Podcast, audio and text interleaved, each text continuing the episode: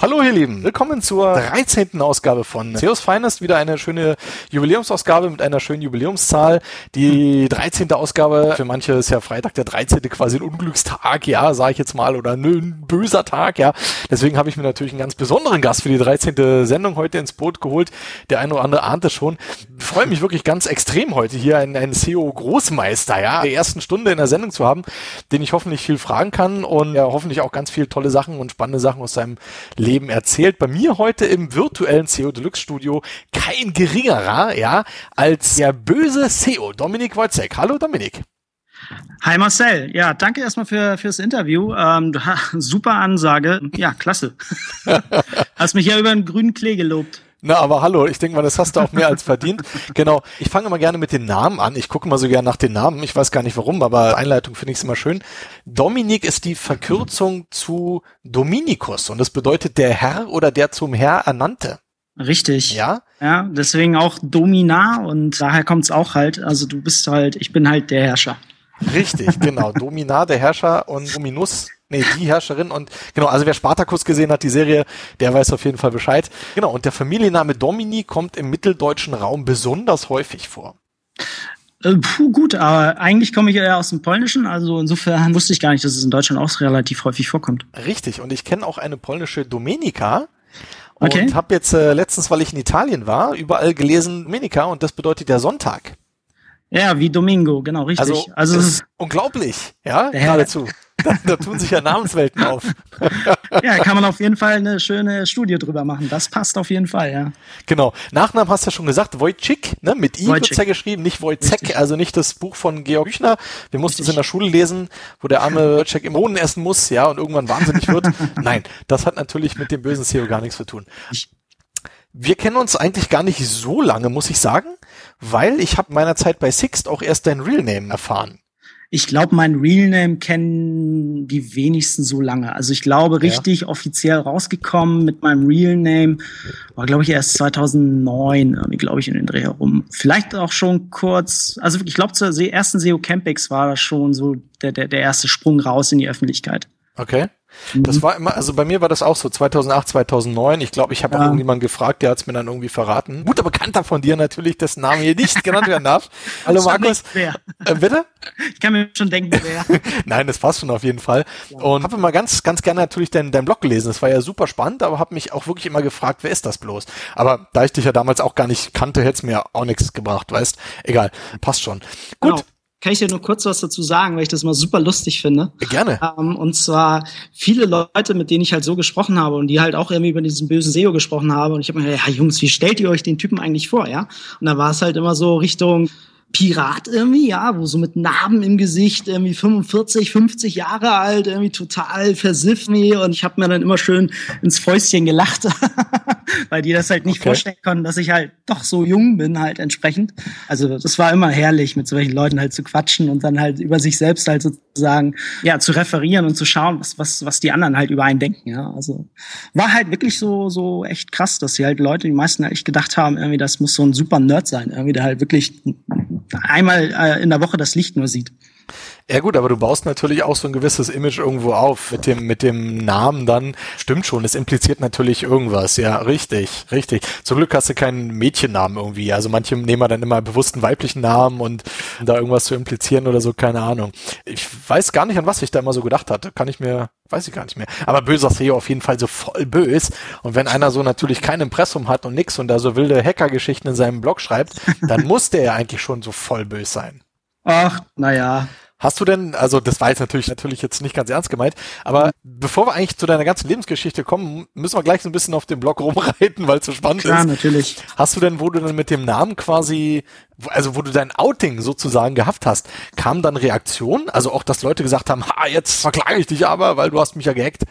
Oder passiert da gar nichts erstmal? Also grundsätzlich war der, der böse SEO auch nicht unbedingt der Nickname, den ich halt in meiner, meiner aktiven Zeit im Untergrund genutzt hatte. Da hatte ich einen anderen Nickname, den sage ich jetzt auch nicht. Aber insofern, da kam gar nichts. Also selbst als okay. ich mein Coming Out hatte, ich habe mal ein paar Leute mal ein bisschen angepisst. Ich glaube, die sind bis heute noch ein bisschen angepisst. Aber ten, tendenziell kam, also verklagt worden bin ich nicht. Also insofern, wofür auch? Die wissen ja auch nicht, was ich alles verbrochen habe. Also Richtig. Insofern bin ich da eigentlich immer mit einer weißen Weste raus. Wobei, klar, wenn du jetzt natürlich deiner, ja, keine Ahnung, Hacker-Scene, das wirst du uns ja gleich erzählen, da sind wir alle gespannt drauf, Geschichte da begonnen hast, da gab es ja vermutlich auch noch gar kein CEO, also kann es ja auch logischerweise gar nicht dein CEO-Name gewesen sein irgendwo, sage ich jetzt mal. Weil es war ja lange vorher, oder? Ja, Egal. das war so, ja. Machen wir gleich. wir wollen jetzt da nicht so genau drauf eingehen. Okay. Auf jeden Fall war der Dominik ganz tief in der Szene drin und hat bestimmt damals bei Red Sector mitgearbeitet oder sonst wo, wie diese ganzen Hackergruppen von damals hießen, die ich noch aus meiner Amiga-Zeit kenne. Aber ich fand die extrem cool. So, jetzt fangen wir mal ein bisschen mit deinem Lebenslauf, also quasi mal von vorne an und wollen hier, zäumen hier nicht das Pferd von hinten auf. Genau. Du hast es ja vorhin schon gesagt, du kommst aus, du bist Pole. Jetzt weiß ich gar nicht, bist du in Polen geboren oder? Nee, das weiß ich gar nicht. Genau, also ich bin in Hamburg geboren, aber meine Eltern sind halt entsprechend aus Polen geflohen. Also okay. Also mein Vater und meine Mutter getrennt halt. Die haben sich aber halt in Deutschland kennengelernt sozusagen und ich bin halt auch in Hamburg halt sozusagen zur Welt gekommen. Also ich bin urreiner Hamburger. Ja, also okay. Also moin moin. Hast du da äh, quasi dann Familie noch unten? Also gibt es irgendeine Stadt, wo du hinfährst und die besuchst oder wie sieht's da ja, aus? Also meine Oma lebt noch in Danzig mhm. ähm, und von meinem Vaters Seite, da gibt's halt auch noch Onkel, der halt auch noch lebt und der lebt in Posnheim. Also insofern, ja, also ich fahre auch öfter mal nach Polen, auch durch meine Freundin bedingt, die halt ähm, auch noch viel Familie hat in Polen. Da bin ja. ich halt in Bromberg. Ja, also insofern, ich bin mindestens ein bis zweimal im Jahr mittlerweile schon wieder in Polen. Ja. Aber mein Polnisch ist trotzdem katastrophal. Ach, das passt schon. Warte mal, Bromberg kenne ich auch, das müsste Bitgosch auf Polnisch sein, oder? Wow, Respekt, ja, cool, genau. Tada! Du sprichst bei deinen, oder du sprichst, du schreibst bei deinen Sprachen, steht hier bei Xing Deutsch, Englisch, Spanisch und Polnisch. Drei davon machen ja Sinn, aber warum Spanisch? Spanisch hatte ich seit der fünften Klasse in der Schule gehabt. Also ich hatte neun Jahre lang insgesamt Spanisch und es reicht immer noch, um Bier zu bestellen. Ja, Na, una cerveza, por favor. Sí. Cool. ich, ich, ich sehe schon, wir verstehen uns hier. Passt schon. Finde ich auf jeden Fall spannend. Okay, in Hamburg aufgewachsen, das wusste ich jetzt nicht. Ich hätte jetzt auch gedacht, du bist halt irgendwo da in Polen geboren, dann irgendwann rüber gemacht oder so, aber ist ja auch völlig Wurst. Also ich meine, ich habe auch einen ungarischen Nachnamen und spreche genau kein einziges Wort Ungarisch, weil ich ja Ur-Berliner bin. Weiß auch nicht jeder, aber was soll's. Weder nicht über mich jetzt hier, sondern über den Dominik. So, super spannend auf jeden Fall. Dann war da also das kleine Dominik Birschlein, ja, in Hamburg. Richtig. Der war äh, mit, mit fünf Jahre alt und dann stand er da und hat sich gedacht, jetzt äh, brauche ich aber mal Hardware, ja? Nein, also wie bist du quasi zum ganzen Thema so Computer erstmal gekommen? Nicht Internet, sondern wirklich erstmal Computer. Okay, äh, ja, das war aber, glaube ich, wirklich mit sechs, dass ich meinen ersten äh, Rechner bekommen habe. Das war ein Commodore Plus 4, den hat mir mein Vater geschenkt. Mhm. Tja, da gab es noch richtig diese schöne blaue Eingabeaufforderung mit 64 Kilobyte Speicher und habe dann halt noch ein dickes Buch bekommen. Und ich konnte schon ein bisschen früher lesen, das heißt, ich habe dann halt ein bisschen immer rumgespielt, habe Spiele auf dem Commodore Plus 4 gespielt und habe dann auch praktisch mein erstes Programm halt irgendwie mit sechs geschrieben auf dem Commodore Plus 4. Cool. Ja, das war so ein Snake, vielleicht kennst du das noch von den alten Nokia-Handys. Ja, genau, das Snake-Ding, das habe ich halt für einen Commodore Plus 4 runtergeschrieben. Ähm, das war echt cool. Also insofern, naja, es war jetzt nicht aus direkt aus dem Brain heraus, aber ich habe halt äh, mir so Zeitschriften geholt, wo ich dann halt die Teile auseinandergenommen habe und dann halt zusammengesetzt habe. Und es hat auch äh, wirklich äh, funktioniert und ich konnte es auch spielen. Insofern, so war, so war mein Einstieg. Und das ging halt über den Commodore Plus 4, dann ging es halt über den Commodore C64 bis ja. zum Amiga 500. Richtig. Dann gab es irgendwie ein SX 266, 486er PC. Ich war eine ganze Zeit lang eher ein Konsolenmensch. Das heißt, ich kam mehr, also ich war halt eigentlich ein Daddler. Ja? Also ich habe von von klein auf immer viele viele Spiele gespielt mit Computern und und halt en entsprechend Konsolen. Also ich hatte jede Konsole gehabt irgendwie vom Atari 7800 über bis zum Mega Drive bis zum ach frag mich nicht, also wirklich mhm. Neo Geo bis ach, bis zum heutigen Tag irgendwie. Das ist ganz krass, da muss ich einspringen, weil ich gehe dir da extrem d'accord, aber die Neo Geo, die hatte ich nicht, weil die hat ja glaube ich 1000 Mark gekostet. Das war krass. Ja. Also das Ding war ja unheimlich teuer, weil es ja diese Original Automatenplatine war und ja. ich hatte mir mit, mit einem Freund damals zusammen haben wir uns auch alles zusammengespart zusammen, also das Mega Drive und äh, die ganzen Nintendo Konsolen, aber das Neo Geo ist ja, also wie hast du denn das finanziert dann? Ich, das äh, ich hatte zum Glück äh, wohlhabende Eltern, die mir das halt okay. halt dann bisschen unterstützt haben. Außerdem gab es so schöne Maschinen, wo man dann halt so ein paar Spiele kopieren konnte und auf Diskette und so. Und das hat auch schön beim Neo Geo funktioniert. Also klar, die Spiele haben, glaube ich, 300 Mark oder so gekostet. Allein die Konsole war halt schon irgendwie Tausender oder so. Ja, ja, ja, ja auf jeden Fall. Also insofern, klar, äh, da kannst du dir als Schüler oder was auch immer nicht unbedingt äh, jede Woche ein neues Spiel kaufen. Richtig muss man halt irgendwie Workarounds finden, ja. Und so war dann halt auch schon der Einstieg in die Raubkopierer-Szene halt schon irgendwie vorhanden, ja. Sagen wir es mal so. Ja. Ja. Okay. Gut, ich sag mal so, so hat ja fast jeder irgendwo angefangen. Also man kommt ja automatisch damit in Berührung. Ich muss aber auch sagen, ich habe von meinem Taschengeld früher so ganz hart im abgespart und habe mir dann auch fast jeden Monat immer ein Spiel gekauft für 80 Mark. Und dann, das war dann immer so ein riesen Karton, da hat man aufgemacht und da war dann irgendwie so ein Zettel Anleitung und eine Diskette war dann irgendwie so drin, ja. und dann, das war schon hart irgendwo. Also, naja, passt schon. Cool. Also du hast gedaddelt, aber hast trotzdem schon so ein bisschen Coding-Erfahrungen oder Interesse auf jeden Fall dran gehabt. Ja, also zum Beispiel die, später ging, ging das ja so, wenn du als den 386er oder den 486er da hatte, irgendwie, dann musstest du ja auch immer den, den Speicher irgendwie freischaufeln, ja. Das heißt, ja gab es ja noch die Auto-Exe-Bat und die Config-Sys, wo du die Treiber dann rausgeladen hast und versucht hast, immer den Speicher zu optimieren, dass es halt dann immer ein bisschen schneller ging und so, so hast du dann halt ein bisschen dieses Systemadministrationszeug halt irgendwie auf die Kette gekriegt. Oder wenn du dann halt auf LAN-Partys gegangen bist, dass du dann halt geguckt hast, wie du dann halt ein IP-Netzwerk aufbaust, dass sie alle im gleichen Class drinne sind, dass du die Leute dann anpingst, irgendwie. ja, das, das hast du halt irgendwie alles schon mit 13, 14 dann halt gemacht und das hat sich dann von einem zum anderen halt weiterentwickelt und so war, war dann halt, war dann halt eine permanente Entwicklung Entwicklung halt in meinem Stadion halt sozusagen vorhanden, wo ich dann halt immer wieder was Neues dazugelernt habe. Okay. Hast du denn, warst du so ein klassisches Kellerkind oder warst du trotzdem viel draußen dann? Ich, nee, ich war super viel draußen, weil ich halt auch immer super viel gerne Sport gemacht habe und ich habe auch Fußball, extrem viel Fußball gemacht. Also ich glaube, bis zu meinem 16., 17. Lebensjahr war ich auch so relativ erfolgreich im Fußball. Dann kam halt eine Verletzung dazu. Das hat dann halt dann, hat dann ein bisschen den Abbruch, ge, hat zum Abbruch des Fußballs geführt. Ja. Hat man sich ein bisschen mehr wieder auf diese ganze Computergeschichte konzentriert. Aber ich war als Kind, ich war immer draußen und abends dann halt immer gedaddelt und mit Freunden. Also es war schon, war schon sehr ausgeglichen. Also ich bin keiner, der halt wirklich nur irgendwie ähm, einmal in der Woche draußen war oder so. Ich war wirklich jeden Tag draußen, habe immer viel gespielt, viele Freunde gehabt und hatte auch meinen Spaß gehabt als Kind. Okay, cool. Ja, muss ja auf jeden Fall auch sein. Also das finde ich ja fantastisch. Was hast du mit den alten Computern gemacht? Hast du die verkauft oder hast du die, hast du die teilweise noch oder wie sieht's da aus? Ah, nee, die habe ich, also ich bin jetzt nicht so ein, so ein Messi-Typ, der irgendwie alles hortet. Nee, also die meisten Sachen sind irgendwie, keine Ahnung, frag mich nicht, verschenkt, verkauft, was auch immer. Ja. Irgendwie verschrottet, kein Plan. Also ich trenne mich, ich habe auch so kein, kein Problem, mich von Dingen halt irgendwie zu trennen. Also insofern ist es auch nie so wirklich, ich hänge da auch nicht teilweise zu sehr an solchen Sachen. Wenn ich dann etwas Neues hatte, dann habe ich die alten Sachen entweder verscherbelt, verkauft, Ebay, was auch immer. Richtig, richtig. Ja, cool. Ah Mensch, hättest du das, das die Neo Geo mal aufgehoben, da ich hätte es auch heute noch gern mal wenigstens einmal gespielt, aus nostalgischen Gründen sozusagen. Auf jeden Fall. Also bei eBay immer noch schießen, ja. Und ich glaube, heutzutage kosten die auch nichts mehr. Also insofern, klar, gibt ja auch diese Emulatoren und was auch immer. Also insofern. Richtig hat, dann kriegt man das auch auf jeden Fall hin. Genau, genau.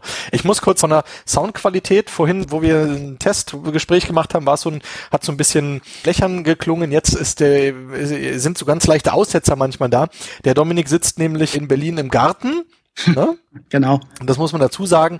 Also sei einfach mal jetzt hier die Qualität vielleicht dann noch ein bisschen verziehen. Ihr wisst ja, das ist ja eh alles so ein Hobbyprojekt und wir kriegen ja keine Kohle dafür und von daher passt das schon. Weil eben warst du gerade so, so ein bisschen weg, nur für die Leute, die sich jetzt wundern, was du da gesagt hast, ja. Also Genau. Okay. Ich versuche ein bisschen lauter zu sprechen. Nee, kam auf jeden Fall alles an, aber sind so leichte Aussetzer drin. Vielleicht liegt's hier auch am Skype allgemein, man weiß es nicht. Ich habe vorhin noch mal ein Update gemacht. Naja, gut, passt schon. Dominik, auf jeden Fall ziemlich coole Sache, muss ich sagen. An, hast du gesagt, warst du so um die 14, 15, 16, also schon durchaus Jugendlicher, wo man dann schon so überlegt, was mache ich denn später beruflich? Nö, Okay. Ich habe mich in der Schule war ich eigentlich immer, ich habe mich immer irgendwie durchgemogelt, sagen wir es einfach mal so, ja. Und klar, ich habe dann sogar die eine ne Ehrenrunde gedreht in der zehnten halt, bin dann halt auf eine andere Schule gewechselt, habe dort halt einen Realschulabschluss gemacht, den ich halt dann doch relativ gut abgeschlossen habe und wusste eigentlich nicht so wirklich, was mache ich weiter. Und naja, ohne Abitur, auch zu der Zeit hat man gesagt, da wirst halt nix, ja. Und deswegen ja. kam dann halt das Wirtschaftsgymnasium auf mich zu. Mhm. Ähm, insofern bin ich dann halt entsprechend aufs Wirtschaftsgymnasium gewechselt und ja, habe dann halt mein Abitur nach drei Jahren gemacht. Und ähm, ja, und dann kam die Arbeitswelt. Okay, Studium? Ja, hatte überlegt, ob ich ein Studium mache oder halt entsprechend irgendwo eine Ausbildung reingehe. Ja. Es war aber zu der Zeit, das war glaube ich 1999, 2000, da war halt diese, diese Internetbubble, diese erste richtige Internet Geschichte halt, wo du wirklich dann eigentlich nicht viel konnten, können musstest, sondern du ja, halt ja. wusstest, was PC angeht und bist gleich schon an der Stelle weg halt engagiert worden. Und bei mir war das halt so irgendwie, ich habe ein bisschen viel Party gemacht, habe ein bisschen mein Leben genossen nach dem Abi und hatte ein bisschen Spaß gehabt, war auch alles wunderbar und dann kam halt irgendwie meine Mutter und meinte so, ja, willst du jetzt nicht langsam mal wirklich irgendwie was aus deinem Leben machen? Und habe ich halt gesagt, ja, warum nicht? und habe dann halt okay. hab dann Bewerbung sozusagen zusammengeschrieben und habe eine Bewerbung zur Post gebracht, weil ich einfach wissen wollte, wie viel das Porto kostet, ja, und habe die halt rausgeschickt. Und da hatte ich halt irgendwie noch 20, 30 andere Bewerbungen halt gehabt auf dem Schreibtisch und am nächsten Tag kam dann schon um 11 Uhr oder so ein Anruf und ja, herzlichen Dank, wir haben Ihre Bewerbung erhalten und würden Sie gerne einladen. Ich so, hä, wie denn? Ich gucke auf meinen Stapel und sehe halt diesen ganzen Stapel noch vor mir liegen. Da dachte ich so, ah, krass, okay, die, die eine Bewerbung, die halt, die ich gestern rausgeschickt habe, das ist es dann auch entsprechend geworden und bin dann halt wirklich angenommen worden zu einem irren Gehalt ja, zu der Zeit. Wo warst du denn da? Moment, jetzt, dass ich nicht einen Faden verliere, wo warst du da? Da war ich bei Energis Easion. Ah ja, okay, alles klar. Hm? Also bei Energis Easion, da habe ich halt entsprechend angefangen. Das war auch wirklich mein erster Job ich habe, glaube ich, zu der Zeit, ich war 19, 20 irgendwie, mir haben sie gesagt, ja, ich war, war beim Vorstellungsgespräch, habe so ein bisschen erzählt, was ich kann über ein Internet, also mhm. Webseiten zusammenschustern hier und da und ein bisschen was mit Webservern konnte ich, ein bisschen hier und da, also wirklich nicht so wirklich viel, aber die haben gesagt, okay, was willst du denn verdienen? Ich habe gesagt, keine Ahnung, so dreieinhalbtausend Mark. Da haben sie gesagt, okay, das ist ein netto netto dreieinhalbtausend Mark, du bist Steuerklasse 1, okay, dann 6.000 Mark brutto, ja, und dann habe ich irgendwie, keine Ahnung, 72.000 Mark brutto verdient, direkt nach dem Abitur, ja. irgendwie, ohne irgendwie wirklich was studiert zu haben und habe sozusagen bei Energies Easion meine Ausbildung genossen als Vollzeitangestellter. Ja, jetzt muss man aber auch dazu sagen, ich finde, jetzt stellst du dein Licht natürlich trotzdem schon ein bisschen unter den Scheffel, weil du sagst ja, man musste so ein bisschen Webseiten, ich meine, hallo, ich habe da auch HTML und, und, und Flash und Zeug alles drauf gehabt, aber hier in deinem Lebenslauf hier quasi steht ja drin Schnittstellenprogrammierer und drunter steht ja dann Unix, Webserver, Zeus, Mars Hosting, Wartung von Webservern und Java-Programmierung. Also das finde ich ist schon ein bisschen mehr als Webseitengestaltung. Von daher denke ich mal, hast du da schon auch ein bisschen mehr auf dem Kasten gehabt als vielleicht der durchschnittliche Webdesigner vielleicht zu der Zeit. Nee, also. Äh, Oder du schreibst nur wirres Zeug in deinen Lebenslauf. also eins von beiden. Nee, aber ich kann dir erklären, wie es dazu gekommen ist. Und zwar eigentlich ganz einfach. Als ich angefangen habe, wusste, kannte ich von dem allen noch nichts. Ja? ja. Das heißt, ich war wirklich so, dass ich halt ein bisschen PHP konnte, ein bisschen HTML mhm. und konnte halt ein bisschen programmieren. Also einfach echt ein bisschen vor sich hin daddeln. Aber wie ich dir schon sagte, das ist halt meine Ausbildung gewesen dann bei Energies Easion. Und ich habe ja. relativ schnell Verantwortung, viel Verantwortung bekommen und habe dann halt wirklich eine, eine ganze Webserver-Plattform halt ge ge gehostet. Also sowas wie bei Strato halt praktisch. Mhm wirklich Load Balancer hast, wo du Webserver hast im, im Background, wo du dann halt RAID-Systeme als, als Daten ja. Backup hattest. Also wirklich, da habe ich wirklich viel gelernt und habe viel mit Unix-Systemen gearbeitet, speziell Debian. Und wie gesagt, das waren zweieinhalb Jahre, die waren super geil. Das war eine super geile Zeit und ich war halt mit einer der jüngsten im ganzen Team und habe dafür trotzdem sehr viel Verantwortung bekommen und konnte mich dann halt entsprechend entwickeln, ja, dass ich vielleicht im Studium so nie erreicht hätte. Und ich ja, ja. halt von nee, super von diesem Wissen halt, was ich in den letzten, in diesen zweieinhalb Jahren bei, bei Engis Easion, ja, lernen durfte, das zähle ich bis heute halt. Ja, also die ganzen Techniken von Webservern, das, das, das heftet mir bis heute halt alles an und das bleibt halt alles im Gedächtnis halt. Und das ist halt natürlich das Coole, ja, wenn du halt weißt, wie so welche Cluster dann halt aufgebaut werden. Ja, das war, also zu der Zeit war das wirklich meine Ausbildung halt wirklich eher zu, zu, zur Richtung Systemadministration, Schnittstellenentwicklung, weil ich halt viel auch zwischen diesen Schnittstellen gearbeitet habe, wie LDAP-Schnittstellen, MySQL-Schnittstellen, Datenbank-Schnittstellen. Also insofern habe ich jetzt halt Schnittstellen programmiert, weil das dann schon ja. Tätigkeit war, aber es ging halt auch schon sehr stark in die Systemadministration. Also du fand ich jetzt sehr, sehr schön, du hast jetzt gerade gesagt, du hast zwischen den Schnittstellen gearbeitet, also hast du quasi die Schnittstelle zu den Schnittstellen. Sozusagen. Und wer aufmerksam zugehört hat, ich musste echt gerade an Resident Evil denken, hat vor zwei Minuten eine Krähe im Hintergrund gehört. Ja, das kann sein. Ich Bei dir im Garten, das fand ich auch ziemlich cool. Aber ich schweife schon wieder ein bisschen ab. Also du hast 2000 dann angefangen mit dieser Ausbildung oder mit deiner Arbeit, sprich, du machst den Job jetzt dann auch schon zwölfeinhalb Jahre entsprechend, also bist wirklich auch von der Pike im Endeffekt dabei, ja, aber ich finde es auch ziemlich cool von Leuten, die eben so dabei waren, mir geht's ja genauso. Und im Gegenzug natürlich genauso uncool, wenn du eben so andere Buchten da siehst im Internet, die irgendwie vor einer Woche gegründet wurden, wo dann steht, ja, hier zehn Jahre Erfahrung im Internet, äh, finde ich immer witzig, aber du bist ja auf jeden Fall ganz vorne mit dabei gewesen und hast dann auch ganz viele Technologien wahrscheinlich gesehen, kennengelernt und ja, auch bist dann auch mit den ganzen Sachen quasi, ich sage jetzt mal, groß geworden. Also Unix und Linux, ich hab's gehasst wie die Pest und kann auch null davon, ja, irgendwie. Machst du damit noch was? Boah, ich habe noch einen Rechner zu Hause, mit dem ich halt, habe ich auch noch Debian drauf installiert, ein bisschen was. Also ich spiele da halt immer mal wieder gerne, also ein paar Sachen, ein paar, paar Security-Scanner. Es gibt auch ganz nette Distributionen von Unix, die halt viele Security-Kram drauf haben. Also so mhm. spielen tue ich so schon, aber leider in letzter Zeit echt zu wenig, weil halt äh, der Job halt echt im Augenblick zu viel ja. ist. Und Java-Programmierung hast du dann quasi auch gelernt im Laufe der Jahre? Ja, und schon, schon wieder voll verlernt. Also ah, okay. Ja, ich habe ein bisschen Java gemacht. Das war jetzt aber, ich würde jetzt sagen, ich kann dir ein Hello World irgendwie rausballern im Augenblick. Ja. Also viel, viel mehr kann ich es auch nicht. Ich frage mich nicht mehr, wofür ich was gebraucht habe. Aber da war ich halt sehr autodidaktisch und habe es versucht dann halt mir selbst halt beizubringen. Aber Java war noch nie so meine Welt. ASP.NET, also eher, aber Java, keine Ahnung. Also gibt's andere, wie der Fabian Rosbacher oder so, der ist da echt Java ne, super affin bei mir. Ich kann's lesen, ich kann's aber selber schreiben kann ich es nicht mehr, so wirklich. Okay, cool. Den Fabian grüßen wir natürlich ganz herzlich an dieser Stelle. Er will das mit allen Kollegen immer gerne machen. Genau, dann bist du da, da weg nach der Ausbildung. Warum? Nicht übernommen worden oder keine Lust mehr gehabt? Was war da los? Okay, längere Geschichte, aber ich versuche sie mal kurz zu halten. Richtig. Um, ähm, und zwar gab es dort einen Fall von Wirtschaftskriminalität und zwar ja, genau. Und zwar der, der Geschäftsführer von, von Energies Esion, der Herr Falk. Ja, der, vielleicht kennst du auch diese Falk-Atlas und so. Also es gibt ja. Genau. Der hatte diese Falk-Atlasse verkauft und hatte dann halt diese Energies Esion Firma gegründet damit und hatte sie an, nee, Entschuldigung, er hatte Esion gegründet, hat sie dann aber an die englische Firma Energies verkauft, was zu Energies Esion geworden ist. Aber da sind halt Scheingeschäfte geführt worden und diese, diese ei, ei, ei. Genau, also die haben künstlich den, den Preis halt von Esion halt hochdrückt. Da ging halt, keine Ahnung, ich weiß nicht, eine Milliarde oder so ging dann teilweise über den Tisch halt, was Energis bezahlt hatte. Aber das mhm. Ding nichts wert. Das hat auch nichts eingespielt und damit ist das Ding eigentlich bankrott gefahren. Und als das Ding halt bankrott gefahren ist, gab es natürlich in Deutschland einen Sozialplan. Das heißt, du bist als 21, 22-Jähriger ohne Kinder natürlich der Gearschte, weil ja. du als erstes rausfliegst. Ja, also der 55-Jährige mit vier Kindern, der bleibt halt bis zum letzten Moment drinne und und kann alles auskosten. Du aber als als 22-Jähriger bist dann natürlich sofort auf der Straße. Okay, ja krass. Gut, ich meine, kann alles passieren, hilft ja nichts. Äh, du hast dein Ding da auf jeden Fall durchgezogen. Wahrscheinlich mussten die auch krumme Geschäfte an entsprechender anleiern, um dein exorbitantes Gehalt zu bezahlen. Ja? also, äh, man weiß es ja nicht genau, ja. Hilft dir alles nichts. Danach, was hast du gemacht? Du bist dann weitergezogen. Wohin? Ach, zu Kühne und Nagel. Ähm, eine ganz bekannte Spedition. Genau, kennt man, denke ich auch, ja. Nochmal danke an Herr Kühne für Wanderfahrt, ja. auch hier nochmal. Genau. Ähm, ich war dort als für ein Projekt eingeteilt, für das Nordel-Projekt und habe dort Progress-Entwicklung gemacht. Ja, war eigentlich ganz cool, aber so als super junger Typ, der da reingekommen ist in diese Strukturen, die da waren, ja, ich bin halt nie so wirklich anerkannt worden.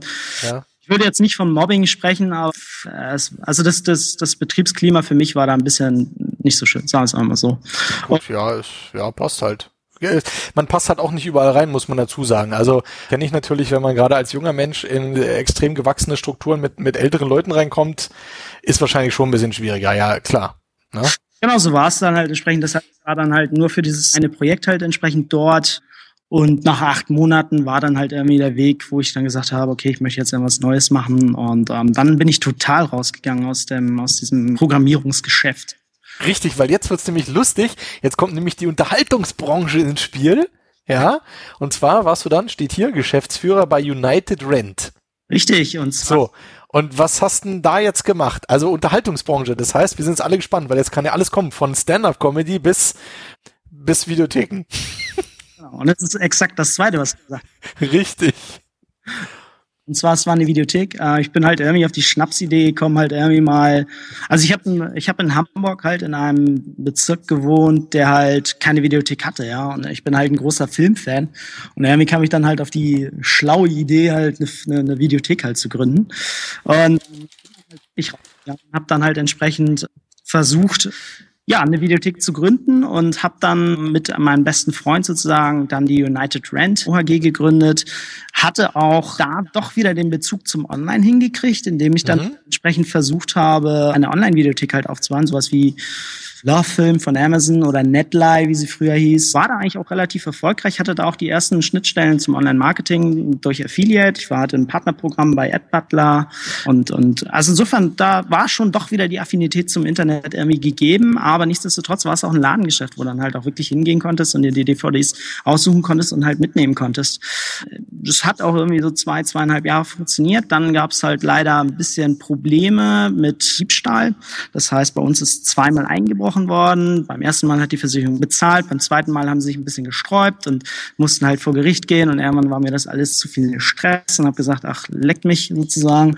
Ja gehe dann halt irgendwie wieder, ich versuche mal wieder ins Angestelltenverhältnis zu wechseln und ähm, bin dann halt entsprechend bei der United Rent halt dann ausgeschieden. Mein Freund hat es halt immer noch weitergemacht, bis vor zwei oder drei Jahren irgendwie und ähm, ja, und ich bin dann halt entsprechend raus. Aber da muss ich jetzt auch mal nachfragen, wie, wie macht man als relativ junger Mensch, wie kommt man auf die Idee, hey, wir machen jetzt wirklich ein eigenes Geschäft auf? Also du bist ja dann quasi vom Angestelltenverhältnis dann ins ja, selbstständigen Verhältnis gegangen. Aber war das jetzt so geplant oder war das so ein Wunsch? Also das ist mir jetzt gerade nicht so klar irgendwie. Ne? Also ich finde es cool, aber. Genau, das war schon ein Wunsch. Und wie gesagt, also ich bin ein großer Filmfan gewesen. Ich hatte zu der Zeit, frag mich nicht, wie viele tausend DVDs äh, zu Hause gehabt und habe gedacht, ja. oh, dann haust die halt einfach in die Videothek, ja. Kannst noch ein paar Euros damit verdienen. aber naja, gut. Also insofern, keine Ahnung, vielleicht war es auch eine Schnapsidee. Insofern, manchmal muss man einfach Dinge im Leben probieren und bei mir war es halt einfach, ich wollte es einfach mal probieren. Okay. Und so ein Ladengeschäft in, in wo? Wo hast du dann da gewohnt damals? In Hamburg oder wo warst du da gerade? Das war in Hamburg, das war ein großes mhm. halt, äh, so ein Dorf in der Stadt praktisch. ja, und da habe ich es dann halt einfach aufgemacht. Und äh, du hast gesagt, die haben den Laden quasi sind zweimal eingebrochen. Was haben die gemacht? Haben die dann alle Filme mitgenommen oder was war da los? Die haben von Laptops bis Filme bis zum ah, okay zur Kasse, also wirklich alles dann rausgenommen. Beim ersten Mal, als sie beim ersten Mal eingebrochen sind, da haben sie irgendwie nur die Spiele raus, diese Konsolenspiele, PC-Spiele mit. Ja.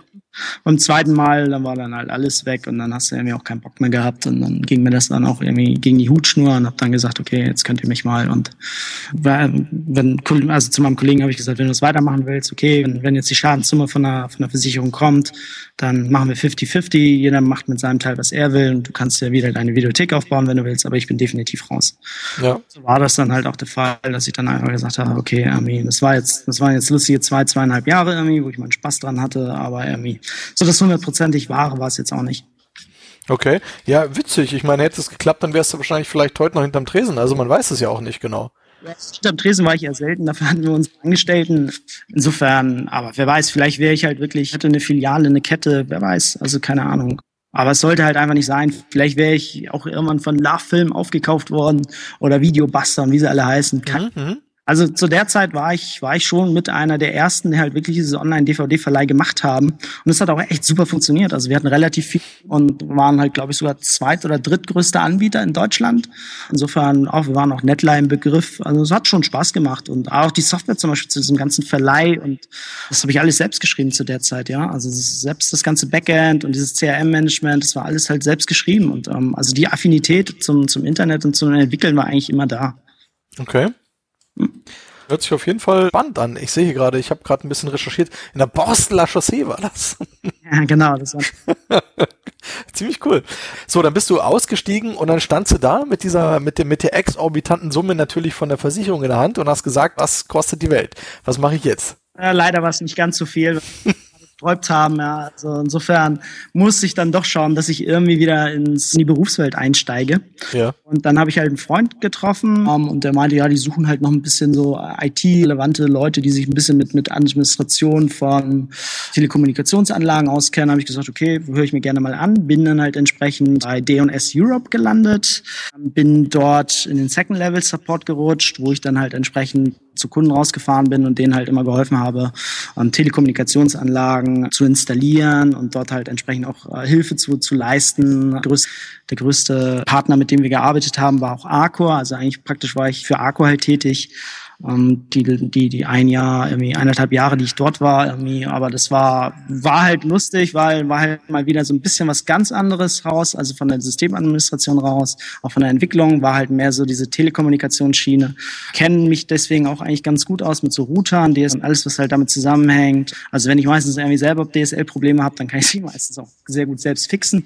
Okay mir eigentlich auch immer ganz gut geholfen. Aber wie gesagt, aber das war halt irgendwie mal, mal wieder was ganz Neues, wo ich dann halt auch gedacht habe, ey, probier mal wieder was Neues, lern mal wieder was Neues. Und ähm, also ich bin eigentlich immer relativ empfänglich für solche neuen Geschichten. Und ähm, ja, war eigentlich ganz cool. Zeit. Hört sich auf jeden Fall super spannend an.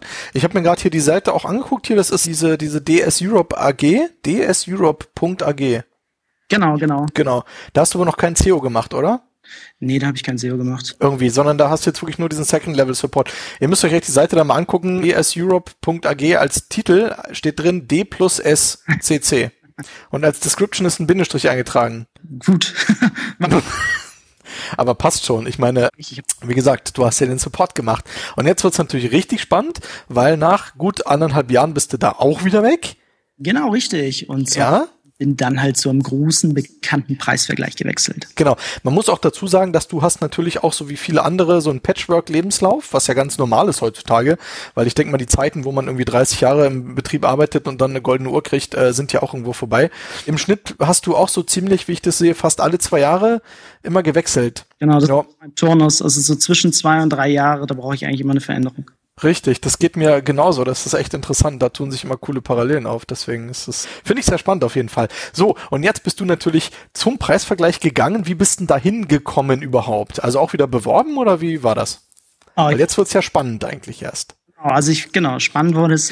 Ich habe mich dort beworben, aber gar nicht mal für, für den Bereich SEO, sondern eigentlich als Entwickler. Ja, also die hatten eine offene Stelle gehabt irgendwie als Entwickler und ich wollte halt weg wieder von diesen ganzen Telekommunikationsanlagen.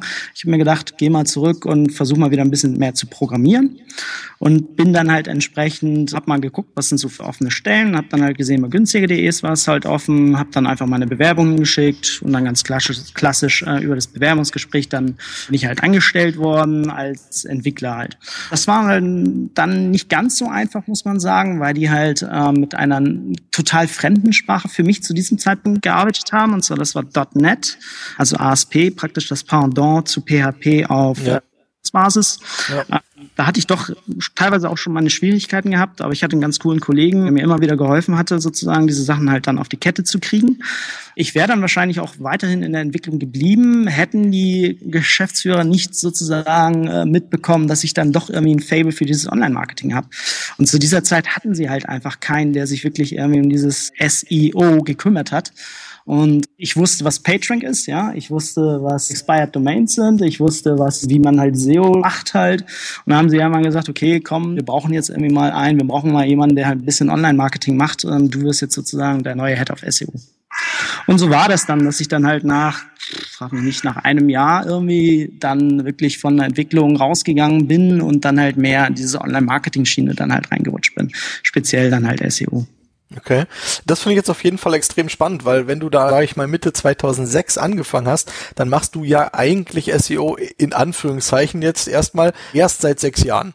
Also professionell erst seit sechs Jahren. Hobbymäßig mache ich schon länger. Also okay. wie gesagt, auch zu, zu diesem Online, zu diesem Online-Verleih, da hatte ich da ja auch schon Ambitionen zum Online. Ja. Also mir war schon bewusst halt immer, was SEO ist. Und ich habe auch mit AdSense schon viel, viel früher angefangen. Also ich habe immer wieder mein, mein Nebengeld halt sozusagen auch mit AdSense verdient. Ich war, glaube ich, mit einer der ersten deutschen AdSense-Publisher, die halt irgendwie in Deutschland da waren. Also insofern also insofern, ich wusste halt immer schon irgendwie, wie man halt ein bisschen Geld nebenbei verdient und ähm, da war halt SEO natürlich immer sehr dankbar für diesen Bereich. Auch ich habe auch viel, gerade also ich bin ja komme ja eigentlich ein bisschen mehr aus dieser Hacker-Szene, bla bla bla, ja, und habe viel, viel Scheiß gemacht, sagen wir es einfach mal so. Und da mhm. gab einen Kollegen, der halt zu mir meinte, hey du, ich habe hier was ganz Cooles, was ganz Neues, damit kann man richtig Schotter machen. Und dann meinte ja, meinte ich so, was ist denn das? Ja, und dann meinte ja, so AdSense. Und ich so, what? AdSense, ja. Da hast du halt natürlich gegoogelt, hast gesehen, okay, ja, klingt interessant, CPC Verdienst, ja, und dann habe ich gedacht, okay, wie kriegst du denn jetzt Besucher her? Und so hat das eine zum anderen halt geführt. Und so bis man dann halt irgendwie auf Expired Domains gekommen, hat sich ein bisschen schlau gemacht. Du kannst, ich kannte ja halt sozusagen die, das ganze Background halt, alles mit DNS-Servern und wie du dann halt entsprechend wusstest, wie du wo was abfragen musstest. Insofern konnte ich halt praktisch auf mein, auf mein bestehendes Wissen aufbauen und konnte sehr leicht halt SEO adaptieren für mich. Also das heißt, der Einstieg in SEO war halt doch relativ also die Einstiegshürden waren dann doch relativ gering halt klar. Ja. Abakus an, liest dich halt ein bisschen durch, irgendwie guckst dann halt einfach, probierst dann halt viel aus, aber das so richtig professionell, ja, wo ich dann wirklich mit SEO angefangen habe, wo ich das halt wirklich dann hauptberuflich gemacht habe, das war wirklich dann erstmal günstiger. Ja. Okay. Jetzt haben wir gerade ein bisschen viel verwurstelt. Also ich finde es auf jeden Fall spannend und wie gesagt, ich sage es ja auch ganz wertefrei erst seit sechs Jahren, weil wie gesagt, der, der, Berufszweig, ja, oder allgemein SEO ist ja auch einfach noch gar nicht so alt, auch wenn andere Leute mir das Gegenteil behaupten und sagen, ja, mache ich doch schon seit zehn Jahren Bullshit, ja. Von daher bist du auf jeden Fall da ganz vorne mit dabei gewesen. Ich mache das ja auch erst seit, seit vier, fünf Jahren, ja, muss man ja dazu sagen. Also richtig quasi beruflich, aber es kommt einem natürlich vor wie so eine Ewigkeit. Ja, und die Leute, die dann heutzutage einsteigen, die sind dann ein, zwei Mal auf der Campix irgendwie und meinen dann, das passt dann schon alles, ja. Also, aber dazwischen sind natürlich Welten. Also wenn ich sage, hier mach mal, keine Ahnung, trainier mal sechs Jahre Marathon laufen oder trainier mal eine Woche, ja. Also, es ist natürlich ein ganz krasser Unterschied. Von daher denke ich mal auch, dass du da ganz von der ersten Minute dabei warst und vor allem auch eingestiegen bist in so eine Systeme wie gerade jetzt AdSense, wo es ja auch teilweise, also hast du noch die goldenen Zeiten dann erlebt, wo es für einen Klick dann noch fünf Dollar gab anstatt zehn Cent? Ja. und das ist es ja gerade. Also da kenne ich ja auch halt ein paar Leute, die das haben, halt auch diese bekannten Namen in der Szene, klar, brauche ich jetzt nicht rezitieren, sollte jeder kennen. Und die haben halt eben diese Zeiten noch erlebt, ja. Und wenn man heute anfängt, dann, dann ist das überhaupt gar nicht mehr so.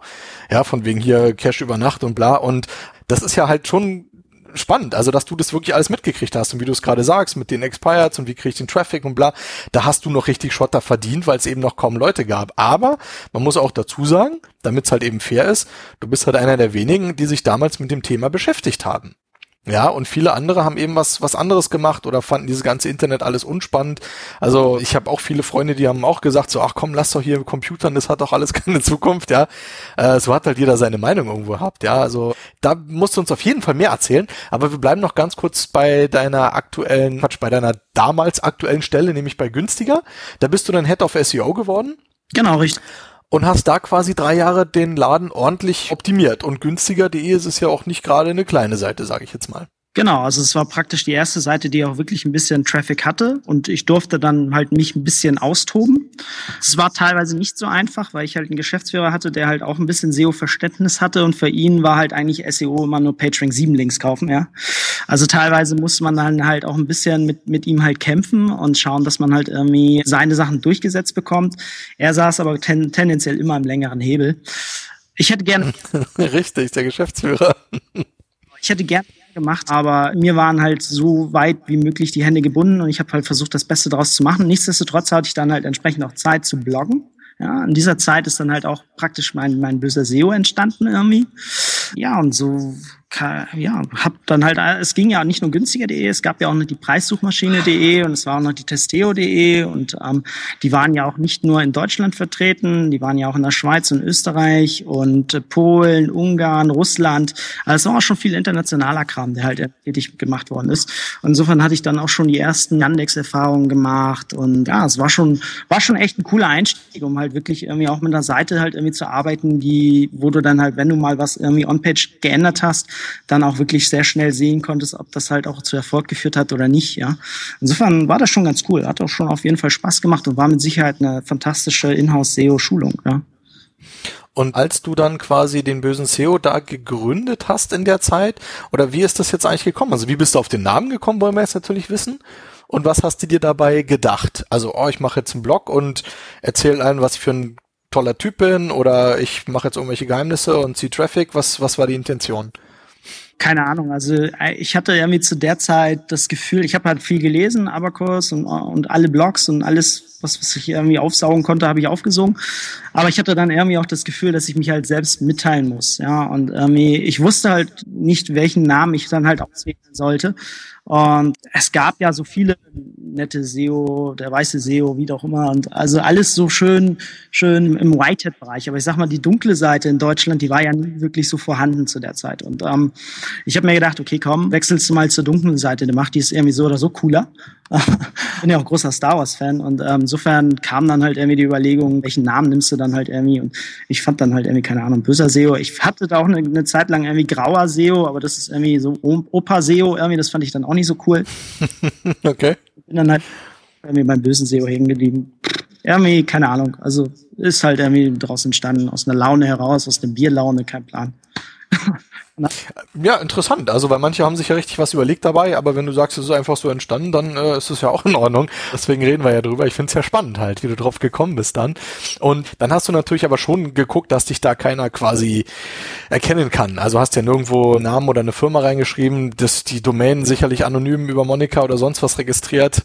Ja. Äh, und dann hast du geblockt. Hast du dann im Abakus zum Beispiel dann auch geblockt als böser SEO und dann irgendwie verlinkt oder was? Hast du gewartet, dass Leute in deinen Blog kommen? Genau, ich habe gewartet, dass Leute in meinen Blog kommen. Also insofern, ich habe da gar nicht so viel Aufriss gemacht. Also ich dachte, wenn, wenn, wenn du einen guten Scheiß Blogs, dann findet schon irgendjemand und wird dann halt irgendwie darauf aufmerksam und äh, hat, ja, ich habe da nie wirklich irgendwie versucht, äh, aus mit dem Blog halt irgendwie Reichweite zu generieren. Das kam, das eine kam zum anderen und ähm, keine Ahnung, vielleicht habe ich irgendwo ein paar Mal kommentiert oder so, konntest ja auch nochmal einen Link lassen und dann haben die Leute das Ding einfach gefunden und dann haben die irgendwie mal ein paar, Blog, paar Blogartikel von mir gelesen und haben es dann retweetet oder was auch immer oder, oder irgendwie einen Abakus reingeschmissen. Und so, ja. so kam das eine zum anderen halt entsprechend.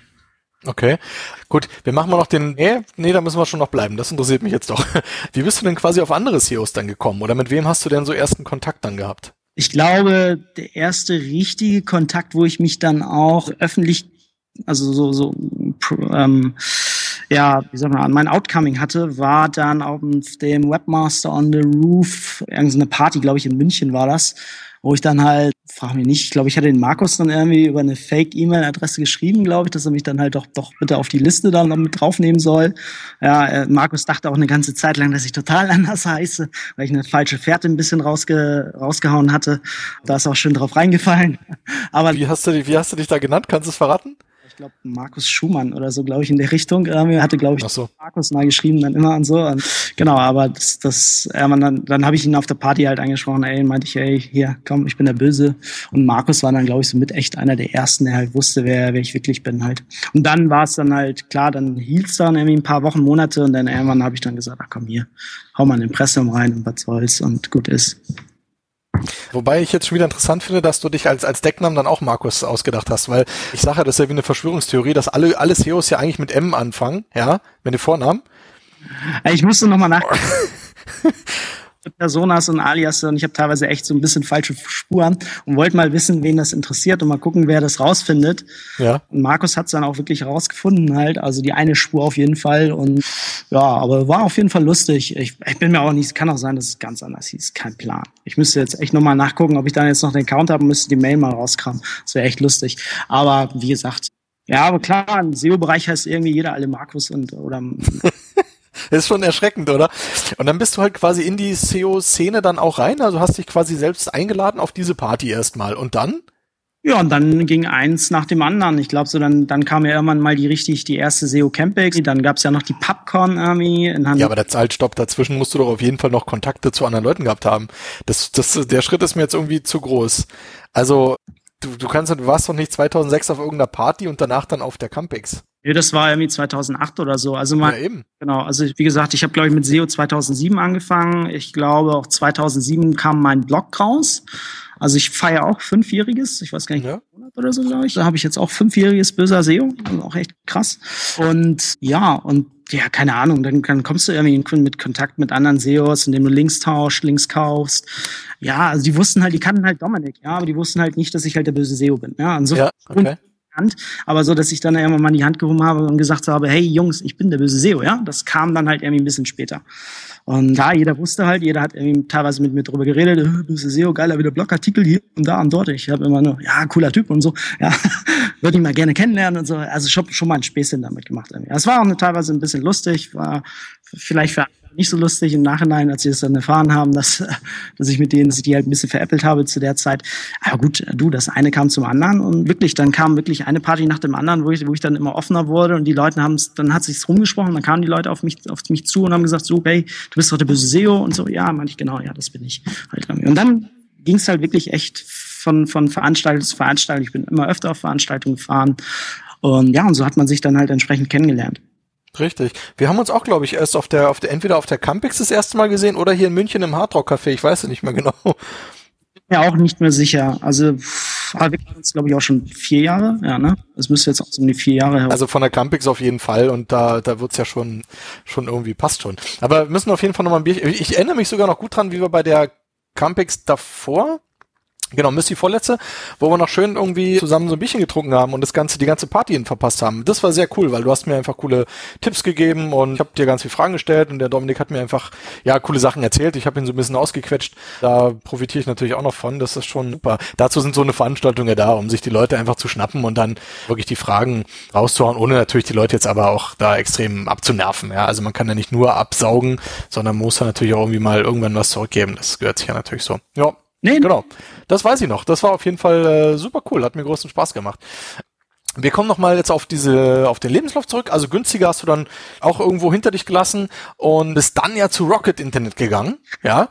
Und damit ja auch, denke ich mal, extrem bekannt geworden, weil Rocket Internet ja auch extrem bekannt ist. Genau. Also der Sprung kam dann irgendwie nach, frag mich nicht, nach zweieinhalb Jahren bei günstiger, wo ich dann halt auf der ersten SEO Campix war, ja. Also mhm ich die, die, die erste SEO Campex und hatte da auch meinen ersten Vortrag und da war in dem Raum ein gewisser Herr Alpa, ja, also der André saß da halt wirklich ja. und hat mir halt zugehört und ähm, ist dann halt im Nachhinein auf mich zugekommen und hat gesagt, du, Anne, Dominik, hier in Berlin, hier passiert ein bisschen was und hättest du nicht Lust, dich sozusagen zu verändern, ja? Und ich habe gesagt, ja, gut, du, warum nicht? Sprechen wir nochmal an, wenn das wirklich zu irgendwas kommen sollte und dann ja Kam erstmal eine lange Zeit lang nichts irgendwie. Dann war dann irgendwie, also die Campix war ja im März und dann war im Juni, Juli bin ich dann halt irgendwie mit dem Rad unterwegs gewesen zur Arbeit nach günstiger und dann irgendwie mitten am Hafen, dann wäre ich fast mit dem Rad dem, dem André reingefahren, irgendwie, der dann halt Kollegen besucht hatte. Also so klein ist die Welt. Und mhm. Ja, und dann ist man halt wieder nochmal ins Gespräch gekommen und hat gesagt, ja, du, jetzt langsam fängt's an, es startet. Dann habe ich gesagt, okay, cool, also ich würde gerne auf jeden Fall irgendwie was machen, würde gerne raus aus Hamburg. Und genau, und dann bin ich halt entsprechend, ähm, ich glaube im September, Oktober irgendwie, bin ich dann halt bei Rocket gelandet, ja, und habe dann zweieinhalb Jahre roundabout bei Rocket Internet gearbeitet und habe dann halt versucht, ähm, die Ventures halt nach oben zu pushen. Ja. Mit dem entsprechend zusammen. Richtig. Den André Alper grüßen wir natürlich auch hier ganz herzlich.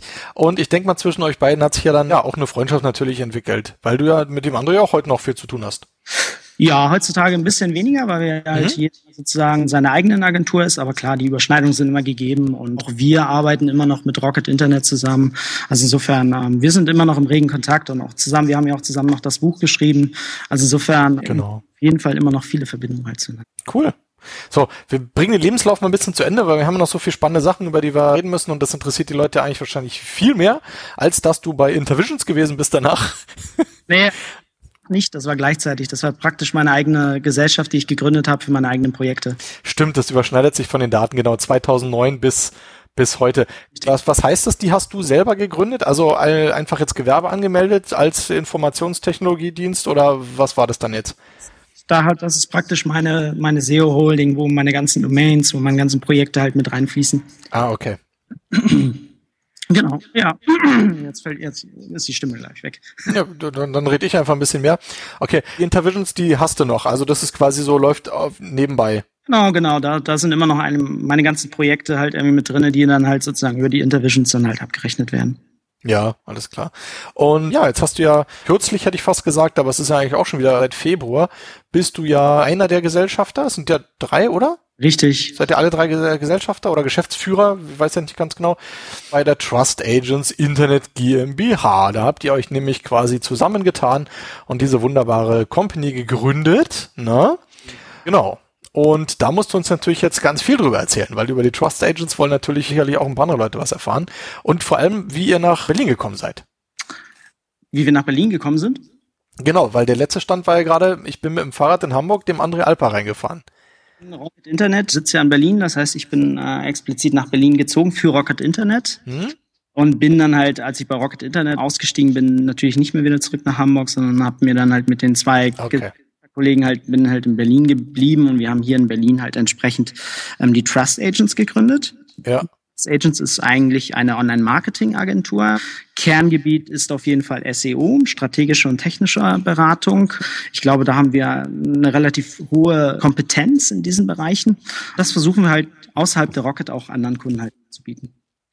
Ja, also insofern, wir machen zwar, zwar Kerngebiet SEO, aber wir haben jetzt in, in, vor kurzem halt auch den Louis Hahnemann noch dazu bekommen. Der ist ein, der war oder ist immer noch bei Rocket Internet als Head of Online Marketing. Mhm ist ein super Typ, der halt sich sehr, sehr gut halt auskennt mit Display Advertising und Affiliate Marketing. Das erweitert natürlich unser Angebot halt aus dem reinen SEO zu rüber zum, zum fast, würde ich sagen, schon zu einer Full Service Agentur. SEA können wir auch abbilden, aber würde ich jetzt sagen, ist nicht unbedingt unser Kerngeschäft. Ja, insofern versuchen wir dann halt entsprechend, ja, unseren Kunden halt außerhalb der Rocket. Wir arbeiten immer noch sehr eng mit der Rocket zusammen, aber entsprechend für, für, für andere Kunden halt unser Know-how halt zur Verfügung zu stellen. Also wir machen, ja. machen auch noch ein bisschen Link-Marketing, aber tendenziell ist es eher ein reines Beratungsgeschäft. Genau, und ihr seid ja jetzt quasi drei, das bist einmal du, der Dominik, dann der Benedikt Illner, den kenne ich irgendwoher auch, ich weiß nur nicht genau woher, aber da vermute ich jetzt auch mal wieder Campex, weil ich bin ja eher selten in Berlin unterwegs. Und der Stefan, und jetzt kommt's, Zisch. Ist es jetzt richtig? Weil der Nachname, die hatten, also C-Z-Y-S-C-H. Wie wird's ausgesprochen? Zisch. Exakt. Also so wie Zisch. So wie man eine Dose Kohle aufmacht. Zisch. Zischi, genau, richtig. Okay, cool. Also deine beiden Mitgesellschafter, die wir auch an dieser Stelle natürlich auch ganz herzlich grüßen wollen. Und wer ist für was zuständig bei euch? Wer macht was? Genau. Der Benedikt Illner ist praktisch unser CTO, also er ist der Entwickler und kümmert sich praktisch um die internen SEO-Tools, ist sozusagen auch mit Hauptverantwortlicher für Finanzen zum Beispiel oder HR-Prozesse. Bei mir ist es halt eher so, dass ich man dann Reputation mache und Beratung. Und beim Stefan Zisch ist das halt so, dass er sich um die eigenen Projekte von der Trust Agents kümmert und hauptsächlich auch Beratung. Okay, jetzt hast du gerade angesprochen, eigene Tools. Was für eigene Tools habt ihr denn? Was machen die denn bei euch? also wir, wir entwickeln viele kleinere Tools, die halt irgendwie auf unsere Kunden halt angepasst werden. Das heißt, wir haben zum Beispiel ein Link-Management-Tool, was in die Richtung geht von einem Linkbird, was ja wirklich selbst von der Pike halt auf programmiert haben. Wir haben andere kleinere Tools, die uns halt viele Management-Geschichten halt abnehmen, CRM-Systeme. Ja, insofern alles, was halt irgendwie, wo wir halt kein richtig passendes SEO-Tool haben, zum Beispiel Systrix oder ein OnPage.org, das versuchen wir dann halt schon auf unsere Sachen dann halt umzumünzen und die dann halt selbst zu entwickeln. Ja, also wir versuchen halt schon viele Geschichten, die halt eher auf Prozessoptimierung sind, auf, auf intra, infrastrukturelle äh, Optimierungspotenziale halt hinzuarbeiten und diese Tools dann halt weiterzuentwickeln. Okay. Das sind viele kleinere Tools, die dann halt immer wieder mal so picky Sachen rausziehen, wie aus APIs was rausziehen, aus Webmaster Tools APIs und so, so ein Kram halt. Also wir versuchen halt schon möglichst skalierbar, schnelle Tools halt zu entwickeln, die uns dann auch in der täglichen Arbeit unterstützen. Gibt es denn da irgendwelche Tools, die dann auch auf den Markt kommen oder ist das wirklich alles für euch? Das ist wirklich alles für uns. Da wird nichts auf den Markt kommen. Das sind wirklich prozessoptimierte Tools für, für uns als Agentur, damit wir Sachen halt einfach wirklich. Okay. Jetzt muss ich mir die Seite nochmal ganz kurz angucken. Genau, vom Spektrum, was hier alles anbietet, du hast es Meister schon gesagt, ist auf jeden Fall Beratung, SEO-Beratung, SEO-Coaching. Ich weiß von dir, dass du jetzt auch viel unterwegs bist. Du bist aktuell auch teilweise im Ausland unterwegs. Wie viele Kunden betreust du da im Moment? Oh, frag mich nicht. Müsste ich jetzt mal überzählen. Aber es ist auf jeden Fall, keine Ahnung, ist es 10, 12? Keine Ahnung. Also, also wie ist da deine, deine persönliche Auslastung dann? Augenblick sehr hoch. Also im Augenblick wirklich sehr, sehr hoch. Also, keine Ahnung. Also von, von den Beratertagen, die ich irgendwie rausballer, ist eigentlich kaum noch Luft da. Also insofern, ja, keine Ahnung. Also wirklich 14, 15 ja. Tage in 20 Tagen im Monat sind irgendwie wirklich verkauft. Okay.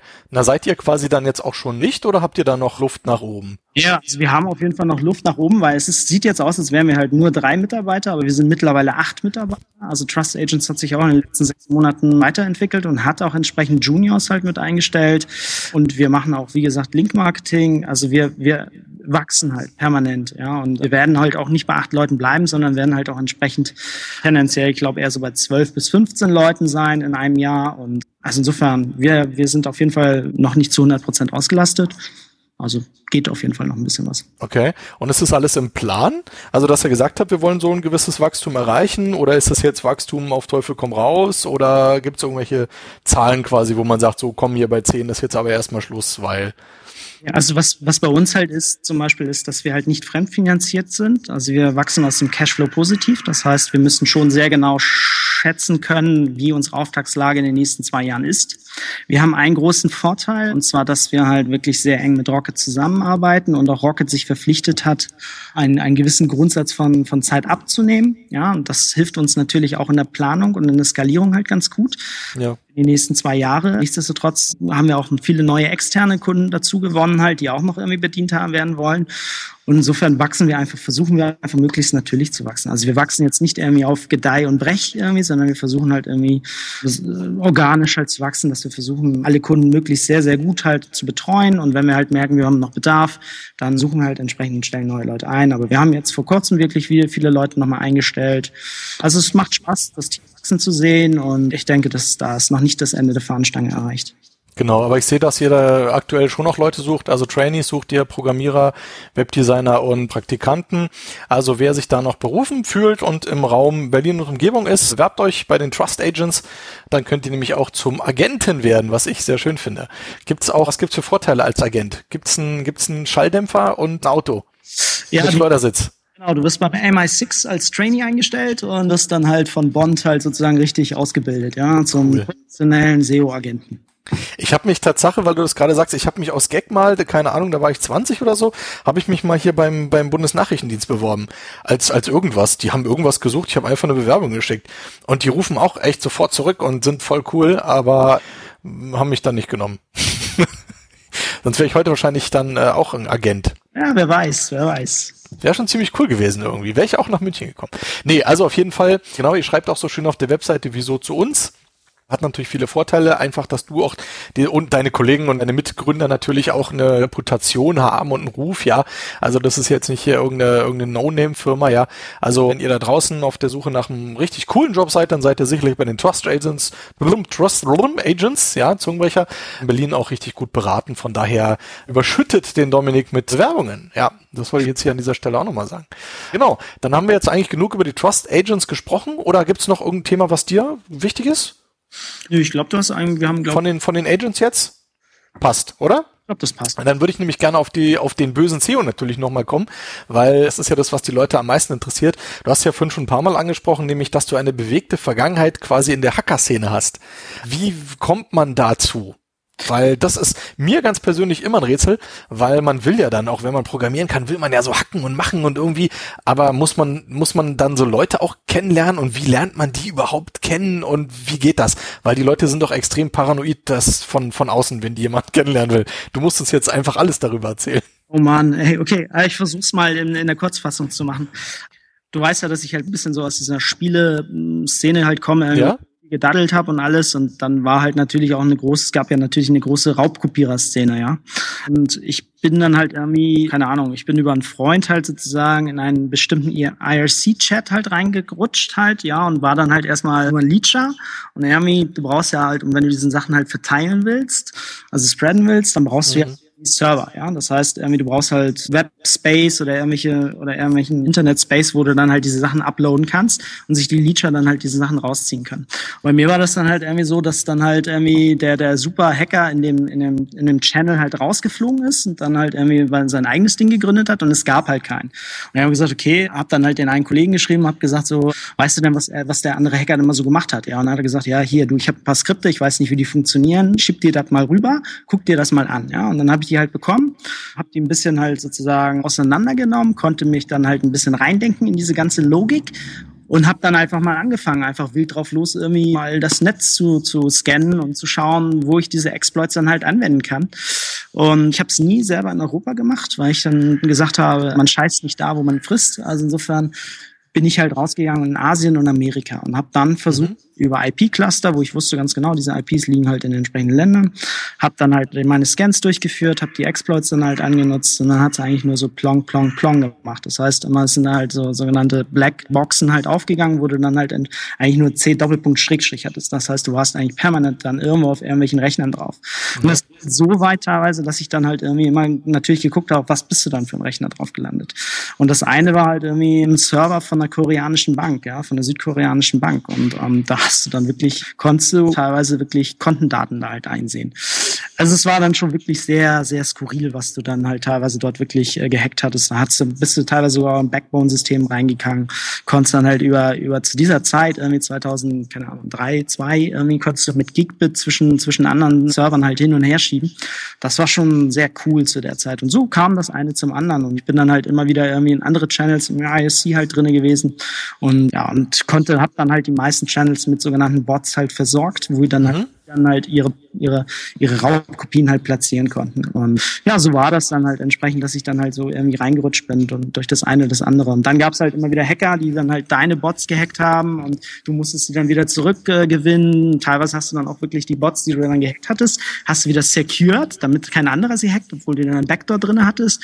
Also insofern, das war schon, das war schon wirklich eine Herausforderung. Das ist schon ein kleiner Krieg draußen gewesen in diesem, in diesem Segment und hat auf jeden Fall tierisch viel Spaß gemacht und man lernt halt unglaublich unglaublich viel über so welche Informationsstrukturen und halt auch Hacking-Prozesse. Ja. Okay. Ja, und so kam das eine zum anderen und bis halt war ich halt in einem Channel halt drin irgendwie. Da gab's halt einen, der hieß Chainsaw, kann ich mich auch bis heute noch dran erinnern, also Englisch für, für Kettensäge. Ja, mit dem habe ich dann halt eine, eine, relativ freundschaftliche Basis gefunden. Wir haben halt ein bisschen viel gequatscht und er hat dann mir dann halt von diesem AdSense erzählt. Und so habe ich dann halt praktisch mich aus diesem Hacking-Bereich halt rausgezogen und bin dann halt mehr in dieses Online-Marketing reingerutscht.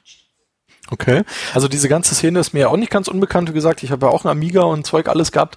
Und es gab ja diese ganzen Gruppen, wie du schon sagst, die haben sich ja untereinander auch wirklich immer hart beschimpft, ja. Und vor allem, wer hat immer das Release einen Tag vorher draußen und äh, fand ich schon ziemlich cool. Und ich kann mich halt eben nur an Red Sector erinnern. Vielleicht wirst du sicherlich von denen auch gehört haben, oder? Weiß nicht. Keine. Ahnung. Und Red Sector hat so ziemlich jeder Spieler noch irgendwie gecrackt und waren dann auch immer so die ersten am Start. Und was ich extrem cool fand an diesen ganzen Coder, Hacker, Ware-Szene, waren, die haben immer so Intros rausgebracht. Also die haben dann vor die Games immer so coole Intros gemacht mit irgendwelchen gerenderten Kugeln, drehenden Bällen und extrem coole 8-Bit-Musik. Das hat mich bis heute geprägt. Also diese, diese, gerade diese 8-Bit-Musik finde ich bis heute super geil, ja. Fand ich sehr schön. Ja. Also, dass die sich die Mühe gemacht haben, da, ich, ich wünschte, es gibt eine Webseite, die so Intros hat. Diese Intros aus der alten Zeit. Wenn du sowas mal findest, dann schick sie mir auf jeden Fall. Ich habe auch noch nie nachgesucht, fällt mir gerade ein. Oder wer was kennt, kann es gerne in die Kommentare schreiben. Würden wir uns sehr freuen, wenn einer noch ein paar alte, alte Amiga-Demos äh, oder von anderen Systemen halt so hat. Aber du weißt, wovon ich rede. Ja, klar, natürlich. So, wo die sich dann immer gegrüßt haben und da kamen dann immer ellenlange Namen und genau. Und was ich halt eben auch noch kenne aus dieser Szene, ganz rudimentär, du hast es ja viel besser gesagt, da gab es dann eben verschiedene Rollen, wie du das gesagt hast, dann da gab es dann halt eben die Coder und die Spreader und die Supplier und schieß mich tot. Und irgendwie musste man sich da auch richtig hocharbeiten dann quasi, ja? Ja, ja klar. Also da gab es immer cool. Operator Modes, wo du dann halt immer wieder mal ein Sternchen mehr bekommen hast und ein Sternchen weniger oder was auch immer. Alles mitgemacht irgendwie. Es war auch super spaßig, aber es war halt irgendwie, ja, es war halt eigentlich für, für nix, ja. Also du hast es einfach nur aus Spaß gemacht. Und ich habe mir echt die Nächte da teilweise, also wirklich wie so, wie so klischee-mäßig, wo du dann echt drei Monitore hast irgendwie und dann nur so schwarze Blackboxen hast irgendwie und guckst dann, wie du auf irgendwelche Rechner nochmal wieder draufkommst und wo du da nochmal ein bisschen, oder wo du hier einen neuen Exploit hast, den musst du halt wieder anpassen, musst halt gucken. Das, das war schon, das war, hat schon viel Energie geraubt, wo du dann halt im Endeffekt eigentlich nie was wirklich rausgezogen hast. Also das Einzige war halt Learning, aber mit Sicherheit kein Geld oder so. Da ist nie wirklich Geld bei mir angekommen, nie was geflossen. Es war einfach nur für die Ehre. Ja. du, äh, für Ehre und Ruhm sind schon ganz andere gestorben sozusagen, ja. Ich verweise wieder auf Spartacus und das alte Rom, wo wir wieder beim Namen Dominikus wären. Also wir sehen, hier schließt sich der Kreis. Wann hast du denn, wo du es gerade angesprochen hast, jetzt mal ein echtes Geld gesehen? Du hast ja gesagt, das war in deiner AdSense-Zeit. Kannst du uns verraten, was da so ankam? Also hast du da einen richtigen Griff gemacht oder war das ein nettes Taschengeld?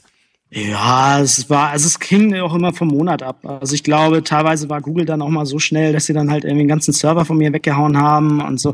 Ich, also es waren schon, also fünfstellige Beträge im Monat waren das locker. Also das, das ging, das ging echt hoch. Also ich habe ja auch viel Scheiß gemacht. Also ich habe ja äh, viel Clocking gemacht, auch AdSense Clocking. Das heißt, du hast dann halt entsprechend versucht irgendwie ähm, du hast halt versucht, irgendwie den Content zu clocken, dass du dann die höheren Anpreisen Klick, Klicks gekriegt hast. Ja. Insofern habe viel Scheiß gemacht und äh, ja, ich habe auch ein paar Accounts verloren irgendwie und ja, musste dann halt entsprechend schauen, wie ich das irgendwie auf die Kette kriege. Also wir hören gerade bei dir im Hintergrund wie Großeinsatz. Ja, hier in der Nähe ist gerade eine Feuerwehrstation und manchmal dödeln die hier raus. Ah, genau. Gut, ist jetzt nicht weiter wild.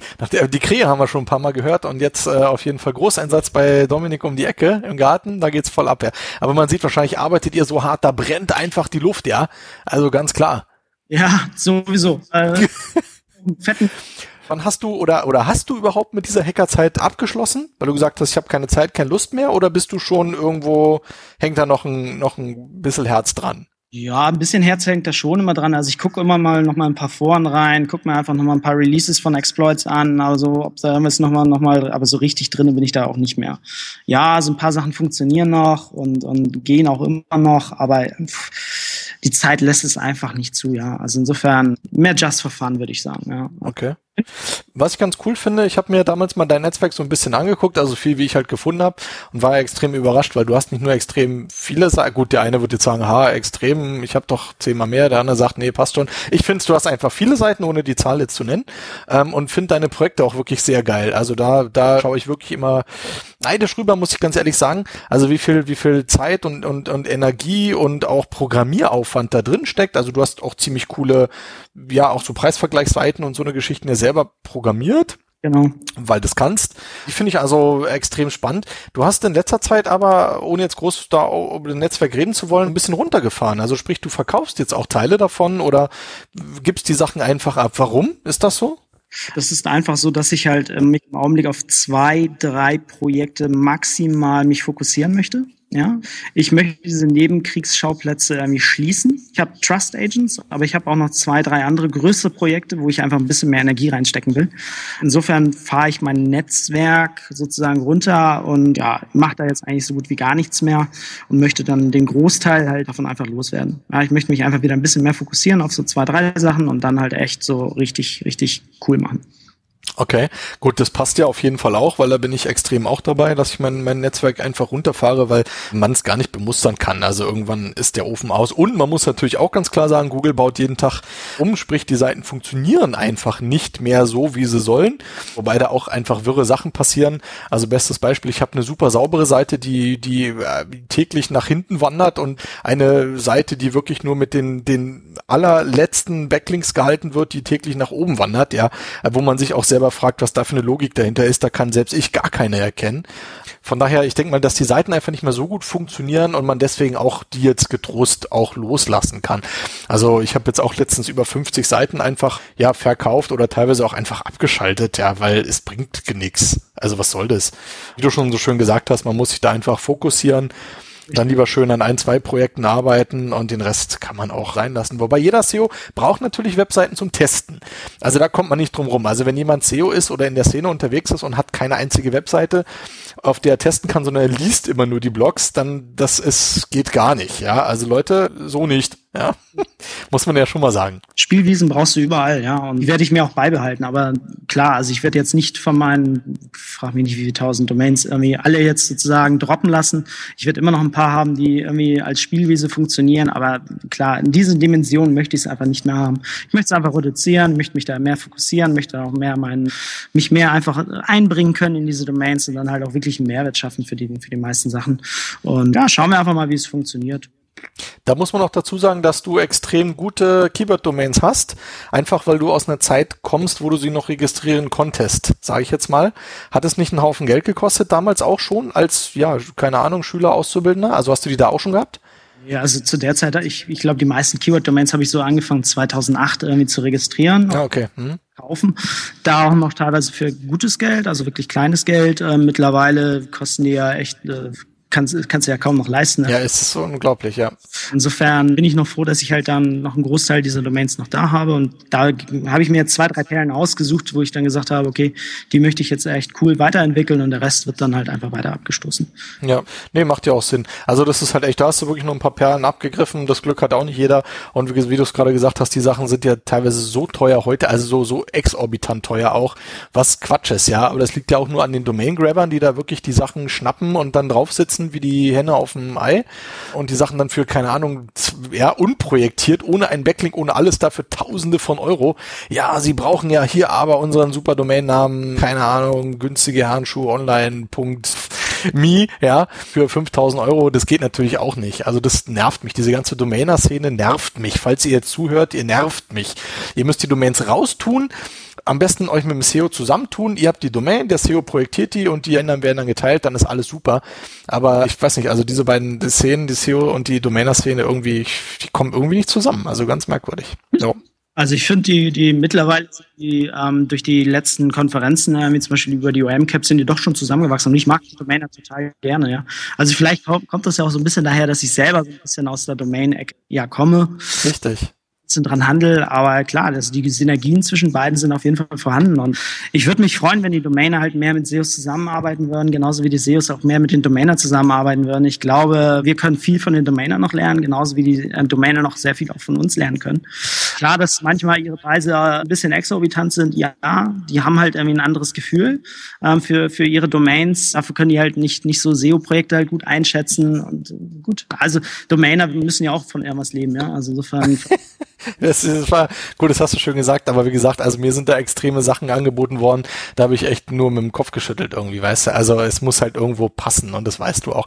Ich weiß es ja, wie dein letztes Projekt weggegangen ist und was du auch dafür haben wolltest und da hat's ja auch irgendwo gepasst, weißt du, aber bei einer Domain, die jetzt irgendwie wirklich unprojektiert ist, na gut, brauchen wir jetzt nicht, Thema ist ja nicht Domains der Sendung, nee, andersrum, Thema der Sendung ist ja nicht Domains, sondern bist du ja also bleiben wir auf jeden Fall bei dir und da du halt wie gesagt auch Domainer bist und da vielleicht auch andere Kontakte einfach dann hast, dann passt es auf jeden Fall. Aber genau wie du würde ich mich freuen, wenn die Leute da ein bisschen mehr zusammenarbeiten würden und wenn man da einfach so ein, so ein Share haben könnte. Also ich kenne es bisher nur wirklich so, die sitzen auf den Domains und geben nichts raus.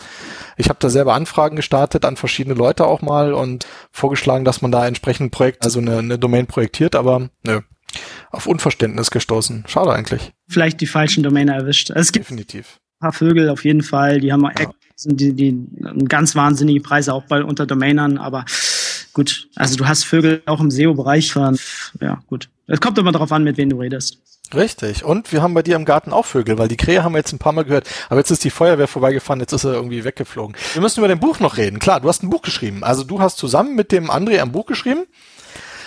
Und es heißt, das große Online-Marketing-Praxisbuch, alle wichtigen Aspekte und die besten Erfolgsstrategien. Wie lange habt ihr gebraucht? Oder du jetzt, weil du bist ja jetzt gerade im Interview. Aber wir grüßen natürlich den André auf jeden Fall auch an dieser Stelle. Also, aus, also ausgelegt hatten wir es eigentlich für sechs Monate. Ja, also wir wollten es eigentlich in sechs Monaten rausbringen. Es hat dann 13 Monate gedauert. Ja. ja. Wie kommt man dazu? Also beim Bierchen wieder? Komm, wir schreiben jetzt ein Buch. Also Nein, also der André hatte halt ein Angebot bekommen. Ich glaube, er hatte in der Webselling einen Artikel geschrieben zum Online-Marketing. Frag mich nicht, was, was in dem Bereich. Und der Verlag dann kam dann halt drauf und hat gesagt, ähm, André, willst du denn nicht mal ein Buch schreiben über Online-Marketing? André hat gesagt, so alleine schaffe ich das nicht. Ja, wen kann ich denn mit ins Boot holen? Und dann äh, fiel dann halt mein Name halt sozusagen und da habe ich gesagt, so, wie so lustig wie ich bin halt, irgendwie gesagt, klar, warum nicht? Die paar Seiten können wir auch nochmal runterschreiben, ja. Und äh, aus diesen paar Seiten ist dann halt wirklich ein Megaprojekt geworden, ähm, wo wir viele Sachen total falsch angegangen sind, aber auch wirklich viel daraus wieder gelernt haben. Und ähm, ja, und das Endergebnis ist halt wirklich das Buch halt, das jetzt knapp 700, keine Ahnung, 50 Seiten hat, 760 Seiten, irgendwie so einen Dreh herum. Wir haben eigentlich hatten wir über 1100 Seiten irgendwie in einer wirklichen Rohfassung und dann mussten halt wieder wieder kürzen und mussten ein paar Sachen wieder rausnehmen, weil dann wieder die Bildrechte nicht da waren und es war schon es war schon echt viel Hackmack um, um dieses Buch und ich weiß nicht, ob ich noch mal eins schreiben würde. Also ich bin froh, dass es jetzt durch ist und ähm, dass es auch wirklich draus ist. Wir werden mit Sicherheit dann auch noch mal eine zweite Auflage irgendwann machen, wenn es soweit ist, dass wir dann halt auch mal Sachen aktualisieren, weil ja 13 Monate alt, ja. Du weißt selbst, wie, wie schnelllebig unser, unser, unser Online-Marketing ist, ja.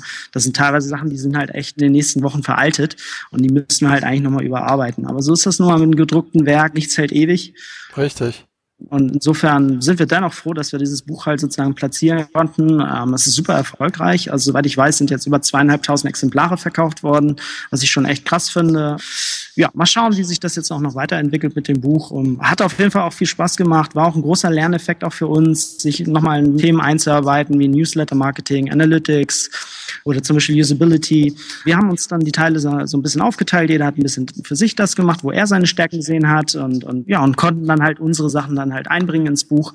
Und da Sachen, wo wir dann halt entsprechend beide nicht hundertprozentige Experten sind, mussten wir uns halt entsprechend einarbeiten und dann versuchen, diese Basics halt dann umzusetzen. Ja. Vieles kommt, ähm, vieles kommt in diesem Buch aus dem Rocket-Umfeld halt auch entsprechend, wo wir dann unser, unser Know-how halt in dieses Buch halt eingeflossen haben. Und ähm, ich muss jetzt, ich habe es nicht gelesen, ich habe es auch noch nicht gekauft und habe auch noch keine Belegexemplare zugeschickt bekommen. ähm, ich muss gleich mal fragen, wo ist jetzt der Unterschied zwischen dem Buch und, sage ich mal, Website Boosting von Mario Fischer?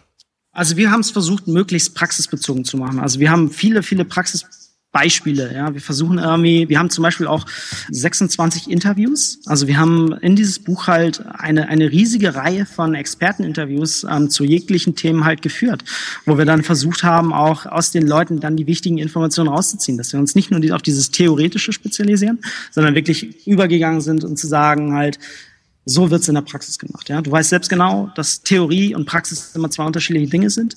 Und ja. wir haben dann wirklich dann dann versucht, darauf zu fokussieren, halt, was ist wirklich praktikabel auch in der Praxis, ja, und wie kann man dann halt entsprechend diese Sachen dann möglichst auch für kleinere KMUs halt umsetzen und dann diese entsprechenden Geschichten halt ähm, zu präsentieren in unserem Buch. Und das war unser Ziel und ich hoffe, dass es das uns auch gelungen ist. Mhm, okay. Wie ist das Feedback auf das Buch bisher?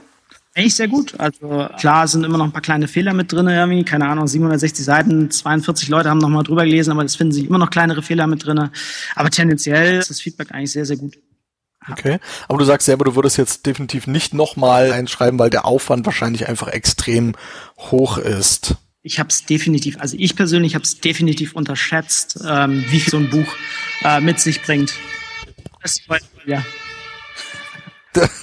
ne, wir hören die Feuerwehr, da hilft alles nichts. Okay, cool. Ne, passt. Also ich bin auf jeden Fall gespannt, wenn ich es mal in die Finger bekomme. Wobei ich weiß gar nicht, lohnt sich das jetzt nochmal für mich in Anführungszeichen durchzulesen? Was würdest du sagen?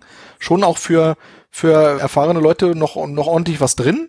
Ja, also ich denke, du wirst auch deine, deine Gebiete noch haben, wo du auf jeden Fall noch mal ein bisschen dich, dich weiterbilden kannst. Auch Klar, natürlich so dass ich mich auch in einige Themenbereiche mit einlesen musste halt und und ich konnte ja auch nicht alles von der Pike auf und so wirst du mit Sicherheit auch irgendwo deine, deine Facts dann halt ein bisschen rausziehen können, weiß was ich, Display-Marketing, was auch immer, ja. Also so, ja. selbst da kann man ja, kann, kann man ja immer noch als SEO halt irgendwie lernen aus anderen Online-Marketing-Kanälen.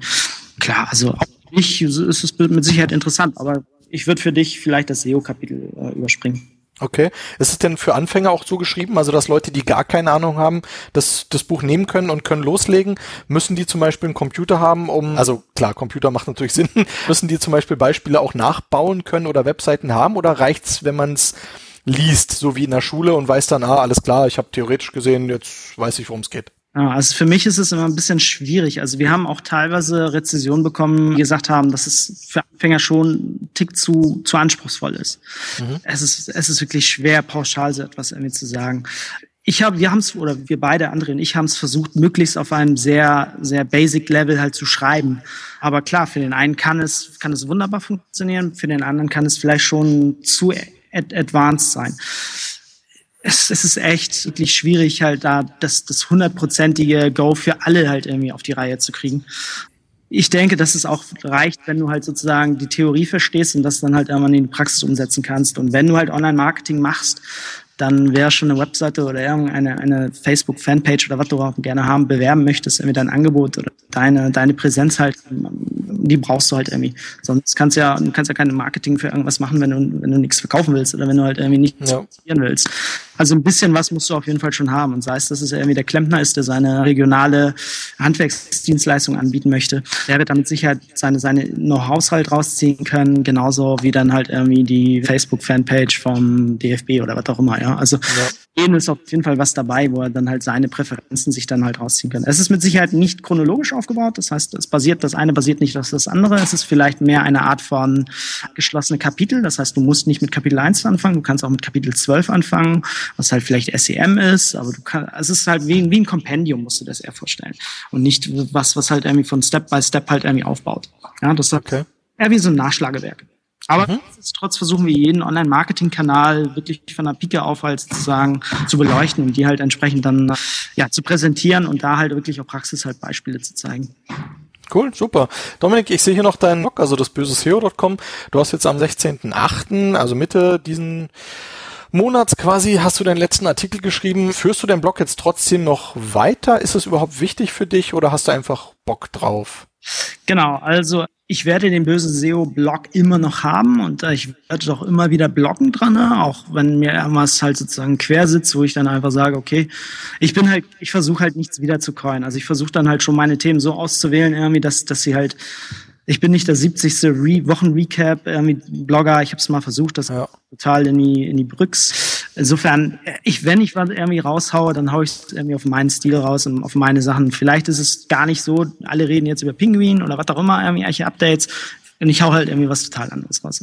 Das ist für mich eine Plattform, wo ich da individuell zu sein, halt irgendwie und gar nicht zu beeinflussen zu lassen von anderen SEOs oder anderen SEO-Seiten. Aber wir werden auch mit der Trust Agents auch noch einen Blog machen, wo wir dann halt eher analytische Sachen gehen und dann halt auch wirklich mal ein paar fundiertere Blogposts machen und da halt wirklich auf Qualität gehen werden. Also das, ich werde noch nebenbei auf, auf Trust Agents bloggen. Wir müssen noch schauen, wie wir das halt organisieren werden, unter welchem Blog das sein wird. Ja. Und, und da werden auf jeden Fall auch nochmal hochqualitative Blogposts dann von oder von entsprechend von meinem Team halt kommen. Wie gesagt, aber böse SEO wird auf jeden Fall weiterbleiben. Wie gesagt, ich feiere dieses Jahr irgendwie fünfjähriges, ja. Also insofern, ich will hoffen, dass ich daraus zehn mache. Insofern wäre das schon echt ganz cool. Hm. Also ich lese auf jeden Fall immer gerne in deinem Blog, weil du schreibst, du postest wie gesagt ja nicht so oft, aber wie du gesagt hast, dafür halt qualitativ, schreibst auch teilweise sehr, also oder extrem lange Artikel, die dann sehr technisch sind ja. Den letzten Artikel, der ist auch extrem lang, der besticht vor allem durch Sarkasmus, ja, also da wieder der, der Unterhalter Dominik am Werk, ja. Äh, Finde ich aber sehr schön geschrieben. Also wie gesagt, ist genau den Style, den ich auch mag, von daher lese ich da mal auch ganz gerne. Genau. Dann muss ich jetzt mal auf die, auf die Uhr schauen. Es ist normalerweise, das weiß jeder treue SEOs Finest Hörer, hatte ich normalerweise immer bei einer Stunde weil ich sage, eine Stunde reicht eigentlich. Wir haben jetzt eine Stunde 26, also fast anderthalb Stunden. Ich würde jetzt gerne zum Ende der Sendung kommen, weil ich einfach kein Freund bin von, von ewig langen Sendungen, auch wenn die Gäste interessant sind, auf jeden Fall. Genau, weil ich einfach denke, dass die Hörer irgendwann überfordert sind, abschalten. Wir haben extrem viel jetzt erfahren über dich. Mhm. Dominik, wir haben, also ich natürlich auch, also wirklich coole Sachen. Es gibt bestimmt noch eine Million anderer Fragen, die die Leute dann vielleicht in den Kommentaren stellen, die ich jetzt vergessen habe. Äh, mir ist das Thema böser SEO einfach wichtig. Deinen ganzen Hintergrund haben wir kennengelernt, deine, deine, ja, ich sage jetzt mal Karriere, weil du bist ja wirklich ganz zielgerade da durchmarschiert, sage ich jetzt mal, also ohne große Ausreißer. Das finde ich ziemlich cool, also bewundernswert auch machst jetzt dein Ding und ich freue mich natürlich, dich als Speaker wiederzusehen, dann irgendwie auf der nächsten Messe oder vielleicht schaust du ja irgendwann mal in München vorbei oder ich in Berlin. Da komme ich euch dann auf jeden Fall auch gerne mal besuchen. Ja, sollte es eigentlich gewesen sein in dieser 13. Ausgabe von CEOs Finest. Dann würde ich jetzt quasi hier beenden. Ich bedanke mich natürlich ganz, ganz herzlich beim Dominik. War mir eine große Ehre, dich zu interviewen, ja. Und übergebe jetzt das Schlusswort an den Dominik selber. Ich bin raus. Bis äh, zum nächsten Monat. Euer CEO Deluxe. Bis denn. Ciao. Also Jungs, vielen Dank, dass ihr mir auf jeden Fall zugehört habt. Ich fand das super, das Interview und ich würde mich tierisch freuen, wenn ihr mich irgendwie auf der nächsten SEO-Konferenz, sei es jetzt der SEO Day oder sei es die SEO-Com, wenn ihr da auf mich zukommt, mir ein Bier trinken geht, wenn wir einfach mal ein bisschen locker quatschen, mich Ihr habt jetzt so viel über mich erfahren und ähm, wäre auf jeden Fall super cool, wenn ich ein bisschen was über euch erfahren könnte. Also gebt mir ruhig ein Bier aus oder ich gebe euch ein Bier aus, kommt auf mich zu, lasst uns miteinander quatschen, lasst uns miteinander vernetzen und ähm, das wäre auf jeden Fall mir wichtig. Ja, also das wäre mein Schlusswort und ähm, ich wünsche euch auf jeden Fall eine, eine schöne Woche, weil ich, weil ich weiß, wird diese Sendung am Montag ausgestrahlt. Das heißt, ihr habt noch eine arbeitsreiche Woche vor euch und ja, auf jeden Fall haut rein, lang lebe SEO, ja? SEO ist tot oder wie war das? Ach, egal. Lang lebe SEO. Und haut auf jeden Fall rein. Ciao.